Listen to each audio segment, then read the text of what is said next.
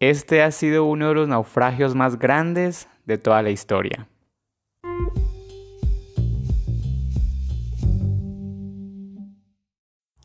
Hola mucha, ¿qué tal? ¿Cómo están? Bienvenidos a otro episodio más. Pues el día de hoy vamos a hablar sobre este acontecimiento histórico que la mayoría lo conocen, ¿no? ya sea por la película o por la historia. El Titanic. Este famosísimo transatlántico, que como ya todos sabemos tuvo un final trágico. Vamos a ir hablando sobre cómo es que nace, por qué, por qué crean al Titanic, eh, cómo es que se hunde, en dónde se encuentra en la actualidad el, Titanic, que vamos a ir viendo todo esto, ¿no? Y si ya se saben toda la historia, pues igual quédense, ¿no? Y escuchen el episodio. Eh, pues nada, eh, bueno, yo soy Leonardo López Martínez, por si no me conocen o por si, es, por si es la primera vez que se topan en este podcast, bienvenidos sean. Y a todos aquellos mis fieles oyentes que me esperan cada viernes con otro episodio más, pues he aquí el episodio. Así que pues nada, pónganse cómodos, comencemos. Bueno pues, el Titanic. El Titanic o en su nombre oficial RMS Titanic, un transatlántico británico que fue considerado como el mayor barco de pasajeros al momento de ser construido. El Titanic, como bien saben, se hundió en la noche del 14 y la madrugada del 15 de abril de 1912, o sea, hace exactamente ayer se cumplieron 109 años ¿no? de que ocurrió esta tragedia mientras realizaba su viaje inaugural, ¿no? que se llevó a cabo desde el puerto de Southampton, una ciudad del sudeste de Inglaterra, y que su destino era llegar a la ciudad de Nueva York. ¿no? Eh, el Titanic fue construido entre los años de 1909 y 1912 en los, astilleros, de Harland Wolff en Belfast. Este transatlántico constituía una serie, bueno, un trío de grandes transatlánticos, los cuales eran el RMS Olympic como el primero, el RMS Titanic como el segundo y el HMHS Britannic como el tercero. Estos barcos eran de la propiedad de la compañía naviera White Star Line, que se le conocía como la clase Olympic. Y pues entre los pasajeros que iban en el, Titanic se encontraban de las personas más ricas del mundo y también cientos de inmigrantes de nacionalidad irlandesa, británica y escandinava, ¿no? Que pues iban a, Estados Unidos eh, en busca del sueño americano, ¿no? Este barco fue diseñado para ser lo último en lujo, lo último en lujo y comodidad, obviamente para la gente de la primera clase, ¿verdad?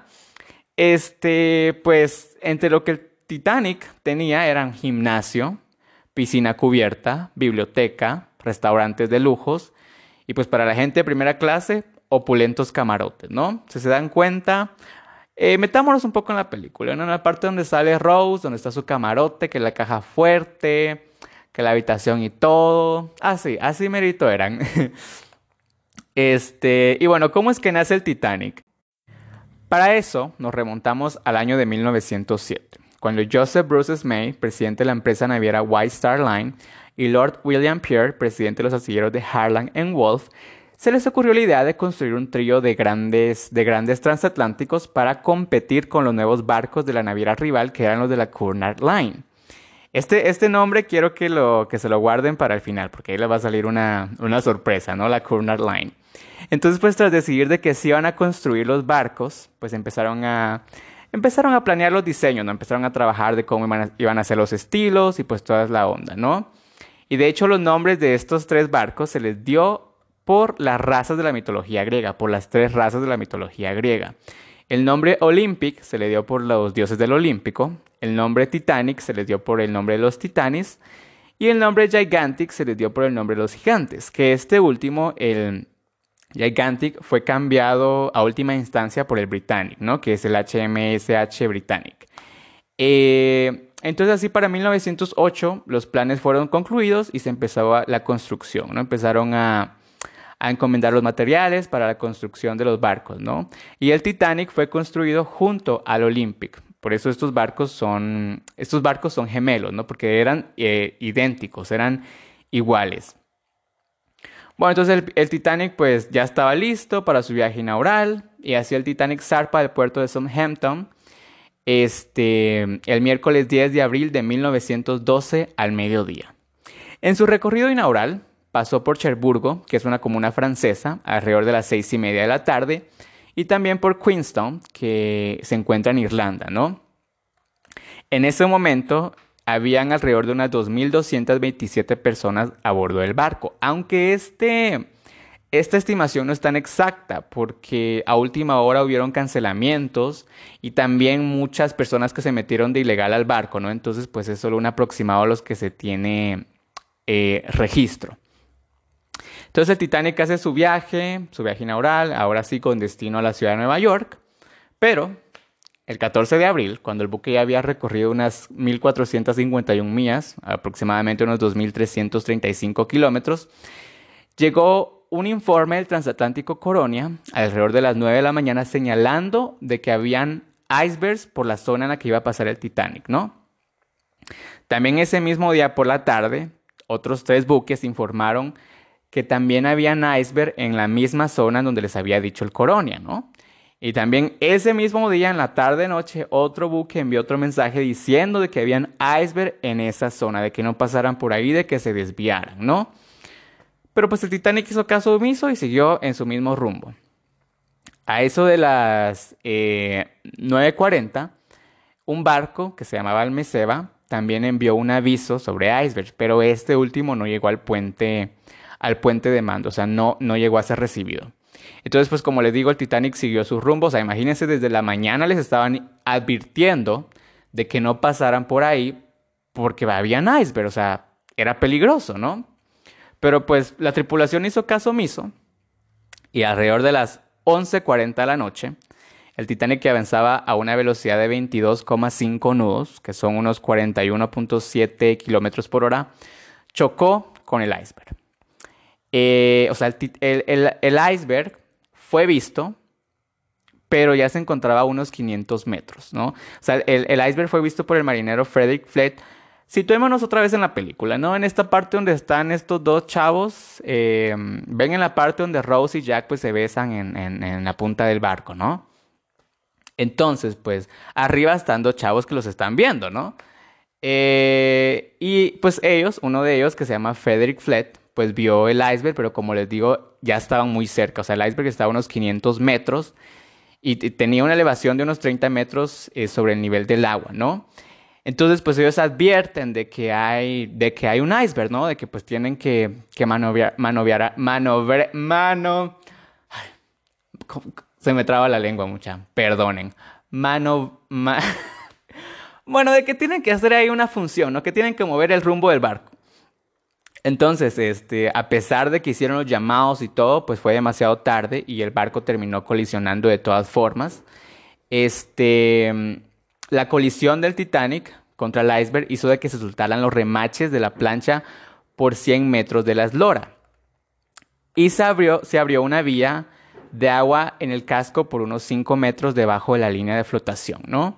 Entonces las puertas estancas se cerraron inmediatamente, pues para evitar el aumento de las inundaciones, pero a pesar de ello, bueno, si me disculpan, ahorita están tirando unos fuegos artificiales, no sé si se escuchan.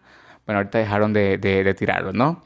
Bueno, continuemos. Entonces, pues las puertas estancas empezaron a cerrar para evitar las inundaciones, pero como les digo, a pesar de ello, el agua comenzó a inundar los compartimientos. Entonces se inundaron los primeros cinco compartimientos y el Titanic solo podía flotar con cuatro de los compartimientos llenos, ¿no? Entonces, por otra parte, también los mamparos estos mamparos no cubrían toda la altura de la embarcación y así una vez que los primeros compartimientos se, iban inundando, pues desembocaban en el siguiente, ¿no? O sea, se llenaba uno, eh, pues se llenaba el otro, ¿no? Entonces, este, pues la proa del Titanic empieza a hundirse. Alrededor de las 11.50 el nivel del agua está a unos 4 metros sobre la, proa, ¿no? La proa es la parte delantera del barco. Eh, y los primeros cinco compartimientos ya estaban inundados y se empezaron a inundar también las salas de las calderas. Alrededor de las 12 y 15 de la madrugada se dieron cuenta de que ya no había escapatoria, ya, ya no había esperanza. Se dieron cuenta de que el barco se iba a hundir. Entonces pues empezaron a hacer las llamadas de socorro y la primera llamada de socorro se hizo por vía radio, que fue la señal CQD, que en inglés es Copy Quality Distress o en español que quiere decir vengan rápido problemas. A eso de las 12.45 la primera bengala de socorro fue lanzada. Y la señal de CQD se convirtió en una señal de SOS. el RMS Carpathia, un transatlántico de los Cunard Line. Eh, aquí fue donde les dije de que aguardaran este nombre de los Cunard Line. Como se recordarán, les acabo de mencionar de que el Cunard Line era pues para los de la White Star Line, pues la los rivales, ¿no? Entonces, pues ellos construyeron el Titanic, el Olympic y el Britannic para hacerle rivalidad a los barcos de la Cunard Line. O sea, ¿cómo son las cosas, va? Entonces, pues el RMS Carpathia acude a la llamada de socorro, ¿no? Y a pesar de que el barco se encontraba a unos 93 kilómetros, y es que la velocidad de este barco era de tan solo 14 nudos. Pero a pesar de, esa noche se tiene registro de que batió récord y llegó a 17,5 nudos, ¿no? O sea, el barco iba, este, a pesar de los que, a pesar de que les cuento, ¿no? Pues el barco fue y rescató a parte de las, de las personas que se encontraban en los botes salvavidas, ¿no? Eh, se dice de que varios buques, varios barcos recibieron aparentemente las señales de que el Titanic se estaba hundiendo. Eh, un oficial de la guardia a bordo del SS Californian vio las bengalas blancas del Titanic, pero no le prestó atención porque dijo, pues, o sea, no entendía por qué tanta la urgencia, ¿no? Y el operador de ese barco, el operador de la radio de ese barco, se fue a dormir justo antes de que llegara el mensaje de socorro, ¿no? También otros barcos que recibieron la, el SOS estaba el, el barco gemelo del Titanic, el RMS Olympic, pero ese se encontraba a unos 926 kilómetros de distancia, o sea, era prácticamente imposible de que llegara a tiempo.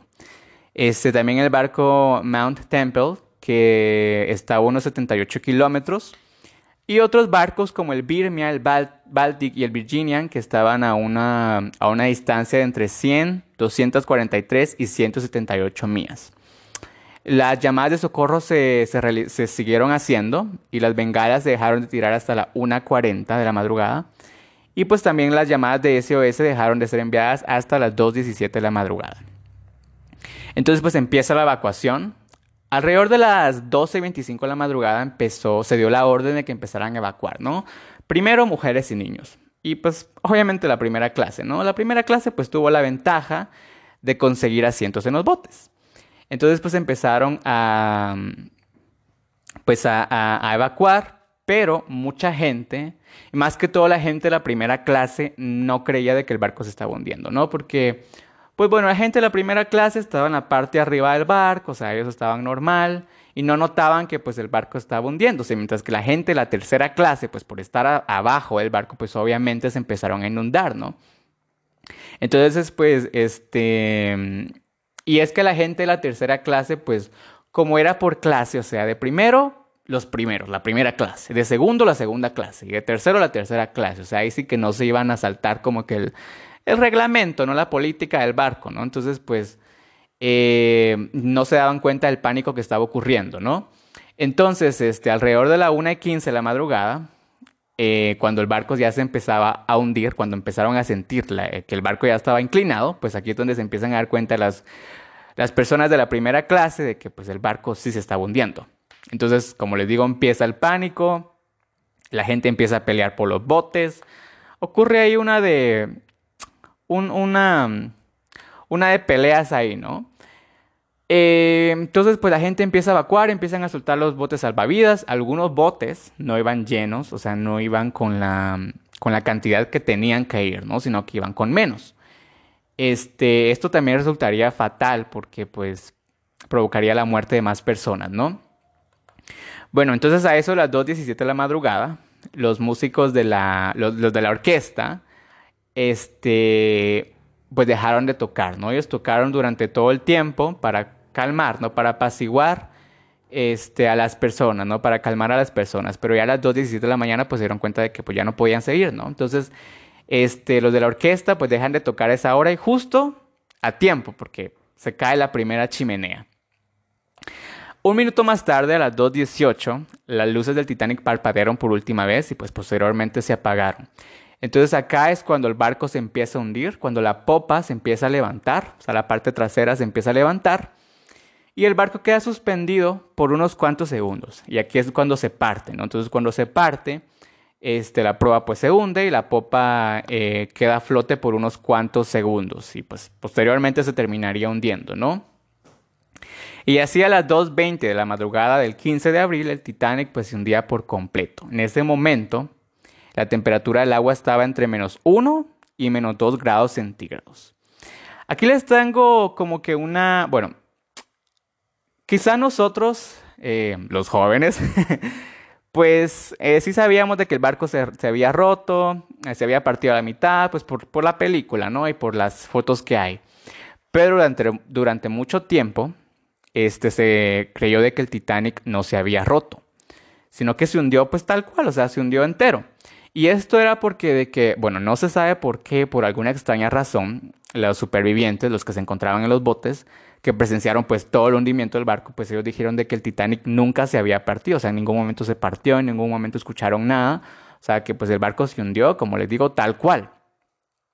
Mas, sin embargo, unas cuantas personas testificaron de que el barco sí se había partido y entre una de ellas está Jack Tasser, que pues, este, pues él vivió todo el, el, hundimiento y él ilustró, o sea, él hizo los dibujos de cómo el barco se había hundido, de que sí se había partido, de que pues se hundió de primero la, la proa y luego la popa, pero pues la gente le creyó, obviamente a la mayoría, ¿no? Que decía de que pues el barco no se había partido.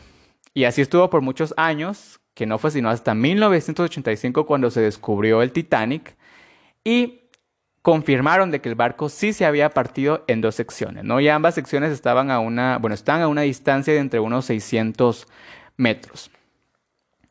Y bueno, pues los supervivientes, este, quienes se encontraban en los botes salvavidas, pues fueron rescatados por los barcos que ya les mencioné por el RMS Carpathia y el SS Californian, los cuales pues regresaron a la ciudad de Nueva York eh, con los supervivientes, ¿no? Del Titanic solo sobrevivieron 706 personas, incluyendo la tripulación, de las 2.227 aproximadas personas que se encontraban a bordo. Esto, como les digo, pues fue... Bueno, aparte de que la cantidad de los botes no era suficiente, o sea, de hecho solo habían 1.178 botes o sea, perdón, el barco solo disponía de 20 botes para 1178 personas. Ya se me habían cruzado las, las palabras. O sea, solo habían 20 botes para 1178 personas. Y es que, como les digo, los botes no iban llenos. O sea, unos iban casi que vacíos. Entonces, este... Em, y bueno, pues em, el saldo que dejó, pues fue bastante, ¿no? Y como les digo, ha sido uno de los mayores tragedias que ha ocurrido, pues, dentro del de los barcos, ¿no? Ha sido uno de los, de los mayores naufragios. Eh, y actualmente el Titanic pues, se encuentra todavía ahí en el fondo del mar, pero está en un estado pésimo. Este, de hecho, el barco se ha ido llenando por óxido y algunas partes del barco, más que todas las partes que estaban construidas con madera, pues desaparecieron, ¿no? Algunas partes se han ido, o sea, el barco se ha ido desmembrando poco a poco. Eh, y bueno, en la actualidad hay como que un debate de que, de que quieren sacar el Titanic para pues exponerlo y que la gente lo pueda ver. Mientras que otras personas están pues que dicen de que mejor dejen el barco ahí, donde está hundido, pues para respetar la memoria de las personas fallecidas, ¿no? Eh, y pues bueno, hasta acá el episodio de hoy. Eh, cuéntenme ustedes si ya sabían todo esto. Cuéntenme si se fueron visualizando la película durante el episodio, ¿no? Este, ahí en mi Instagram como arroba hablemos GEH Podcast, en Facebook como Hablemos de la Geografía y de la Historia y también en Twitter como arroba Hablemos GEH. También en mi Instagram personal como arroba Leonardo Chinda, pues déjenme sus preguntas si les quedó alguna duda o si quieren saber un poco más, pues ahí me preguntan, yo con mucho gusto les estoy respondiendo.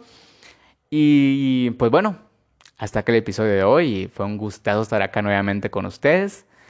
Y pues nos vemos el siguiente viernes con otro episodio. Hasta la próxima.